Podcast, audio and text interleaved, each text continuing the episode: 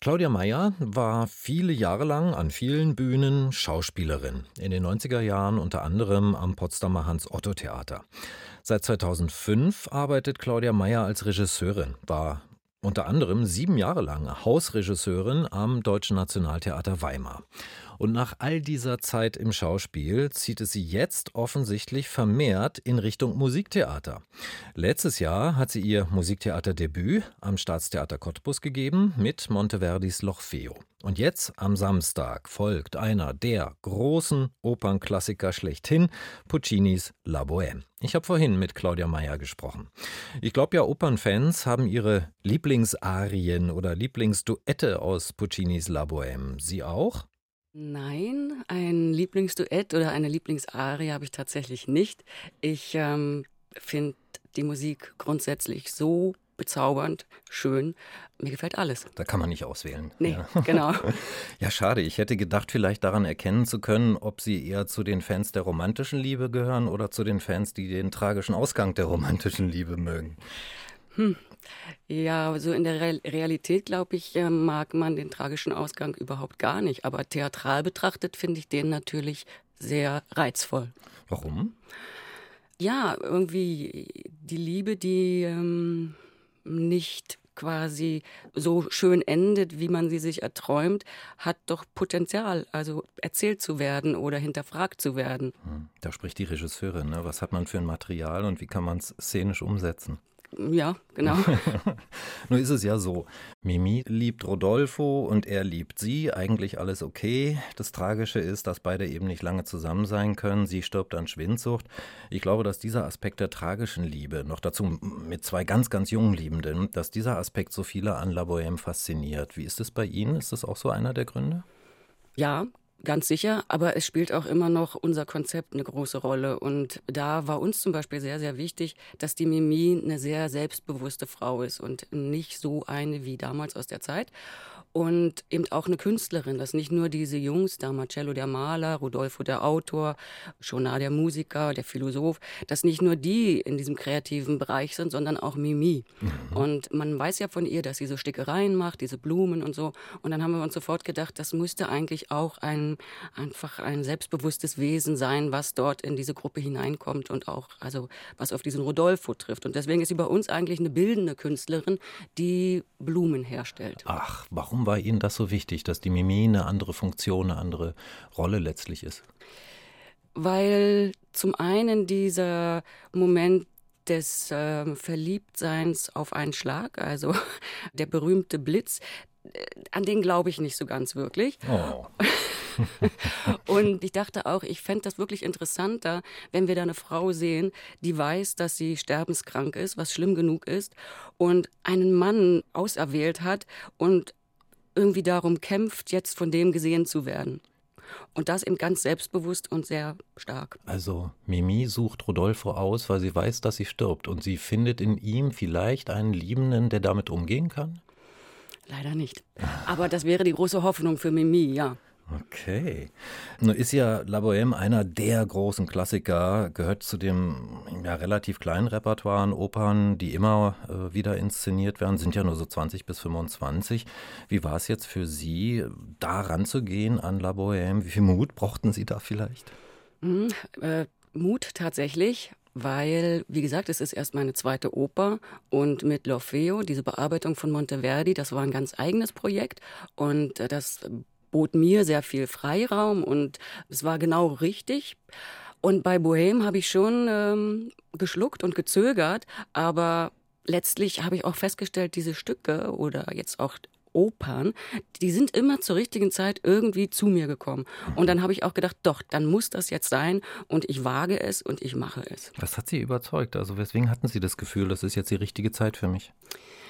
Also ich habe diese, wie Sie sagen, es ist einfach so ein Klassiker und ich habe gedacht, um Gottes Willen, diese Klassiker, da hat man so eine Erwartungshaltung und die Leute äh, meinen ja auch irgendwie äh, zu wissen, was sie da sehen wollen und äh, das habe da hatte ich einfach so für mich die Befürchtung, das kann ich nicht erfüllen. Aber gerade das ist letztendlich doch etwas, was mich reizt, Theater zu machen, diese Herausforderung.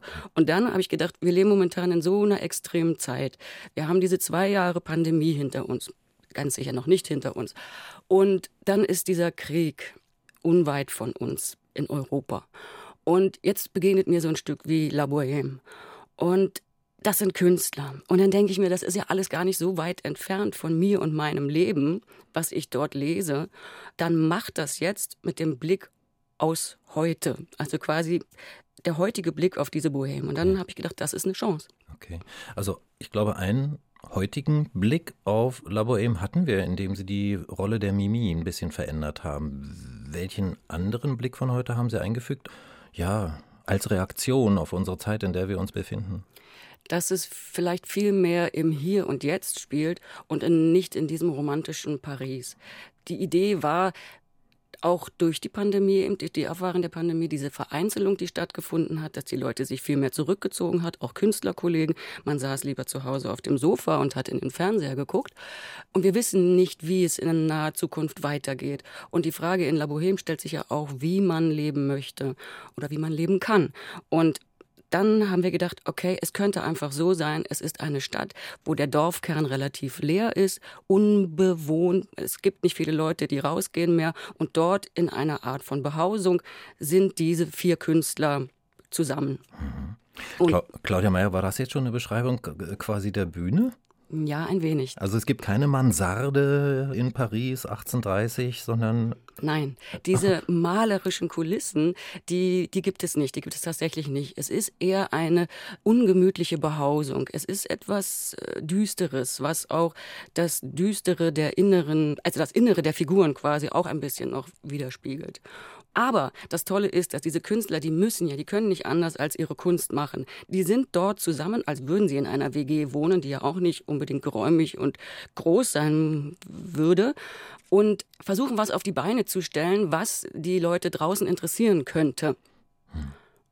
Und dann kommen diese Leute tatsächlich, das ist ja dieser Weihnachtsabend, und äh, die kommen dann an diesen Ort, was eigentlich da das Café Momüs wäre und so draußen in diesen Straßen. Das befindet sich alles quasi dort am Platze. Mhm, spannend, klingt fast schon Kammerspielmäßig. Äh, ja, also es ist wirklich der Versuch, das an einem Ort spielen zu lassen. Mhm. Dieser Ort verändert sich natürlich ein bisschen, aber Grundsituation, diese vier Leute, ein Zitat eines Zirkuszeltes, sag ich mal, sind dort, versuchen was für die, für die Gesellschaft draußen zu machen, ihre Kunst an den Mann zu bringen, sag ich. Der Weihnachtsabend wird genutzt, die Leute kommen rein. Es kommt auch Musetta, die natürlich auch mit zu der Gruppe gehört, weil man kennt sich, äh, der Maler hat auch sie schon mal gemalt, hatte ja mit ihr schon ein Verhältnis und so weiter. Und die großen Eifersüchteleien und die großen Liebeleien, die dürfen mhm. nicht fehlen bei Puccini. Aber Claudia Meyer, wir sind ja jetzt ein klitzekleines bisschen in die Frage reingekommen, wie können Opernstoffe, noch dazu so, solche großen Klassiker wie La Bohème aus heutiger Perspektive mit einem Zugriff von heute aus inszeniert werden. Haben Sie da grundsätzlich Vorbehalte? Weil manche Zugriffe sind ja eher erzwungen. Bei anderen wirkt es dann natürlich, aber haben Sie grundsätzlich Vorbehalte oder finden Sie das völlig in Ordnung und zu sagen, auch so einen alten Stoff muss man aus heutiger Perspektive sehen? Ich denke ja. Also ich persönlich kann es gar nicht anders. Und wenn ich gute Opern sehe, die quasi aus der heutigen Sicht erzählt werden, dann bin ich begeistert. Ich erinnere mich noch an ein Erlebnis, in Paris war das, das war Tristan und Isolde von Peter Sellers inszeniert und mit dem Bühnenbild von Bill Viola es hat mich umgehauen. Es war einfach nur fantastisch. Und es gab einen einzigen schwarzen Block, diese phänomenal großen Videoprojektionen und diese zwei Sänger und Sängerinnen. Es war einfach unglaublich faszinierend. Ja, eine legendäre Inszenierung, soweit ich weiß, ne? Peter ja. Sellers, ja.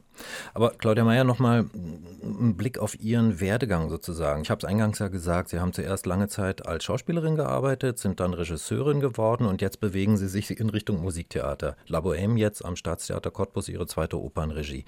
Haben Sie sich so quasi über die Jahre ganz konsequent dahin entwickelt oder ist das entstanden auf dem Weg? Das ist entstanden. Also mit dem Regieführen, das war irgendwie anscheinend schon in mir, denn ich habe gemerkt, wenn ich gespielt habe oder mehr im Probenprozess, dass ich irgendwie wie so ein Vogel über dem Ganzen manchmal kreise und meine Gedanken irgendwie dahin gehen, wie könnte man was lösen, warum sind die Konstellationen da noch nicht so sichtbar, Mann, der müsste doch mal das spielen und so. Ich war quasi wie so eine Drohne, die das von oben beobachtet hat und dann habe ich gemerkt, nee, nee, nee, nee, äh, du musst einfach da außen sitzen und das machen, weil so, so geht's nicht.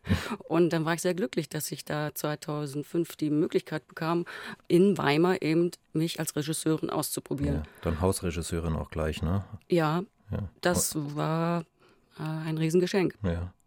Eine Frage noch zur Auswahl Ihrer Stoffe. Ähm, Sie haben viel inszeniert im Schauspielbereich, äh, an vielen verschiedenen Bühnen, große Klassiker, Shakespeare, Goethe, viel 20. Jahrhundert, Brecht, Camus, Thomas Bernhard, finde ich auch ganz toll, dass Sie das gemacht haben. Auch zeitgenössisches, ne? Elfriede Jelinek zum Beispiel oder Christian Kracht. Was bestimmt Ihre Themenwahl? Ähm, weil ein Theaterhaus auf Sie zukommt und sagt, hier, mach mal, oder von Ihnen aus? Das ist unterschiedlich, aber wie ich schon zu Beginn sagte, es ist ein bisschen so, dass die Stoffe tatsächlich zu mir kommen. Das klingt ein bisschen mystisch, aber es ist so. Und was mich interessiert jedes Mal neu, ist die Sprache. Und ich glaube, ich bin auch einfach jemand, der über diese Sprache funktioniert, die mich fasziniert. Frage ich mich natürlich, was kommt als nächstes auf Sie zu oder aus Ihnen heraus nach La Bohème? Wollen Sie darüber schon reden? Haben Sie schon einen Plan? Pläne, ja, Pläne habe ich viele. Und aber nein, einfach weitermachen, so gut es geht, wenn es geht. Weil ehrlich gesagt bin ich einfach so dankbar, dass es wieder weitergeht. Und auch an so einem Ort wie Cottbus, ich finde das immer so spannend, wenn man für diese unterschiedlichen Orte Theater macht, wie man die Leute ins Theater holen kann und dass sie wieder kommen. Claudia Meyer, ich danke Ihnen für das Gespräch. Danke. Die Regisseurin Claudia Meyer. Am Samstag hat ihre Inszenierung von Puccinis La Bohème Premiere am Staatstheater Cottbus und am Montag, ist noch ein bisschen hin, aber am Montag gibt es dazu eine Frühkritik bei uns um 7.45 Uhr hier auf RBB Kultur.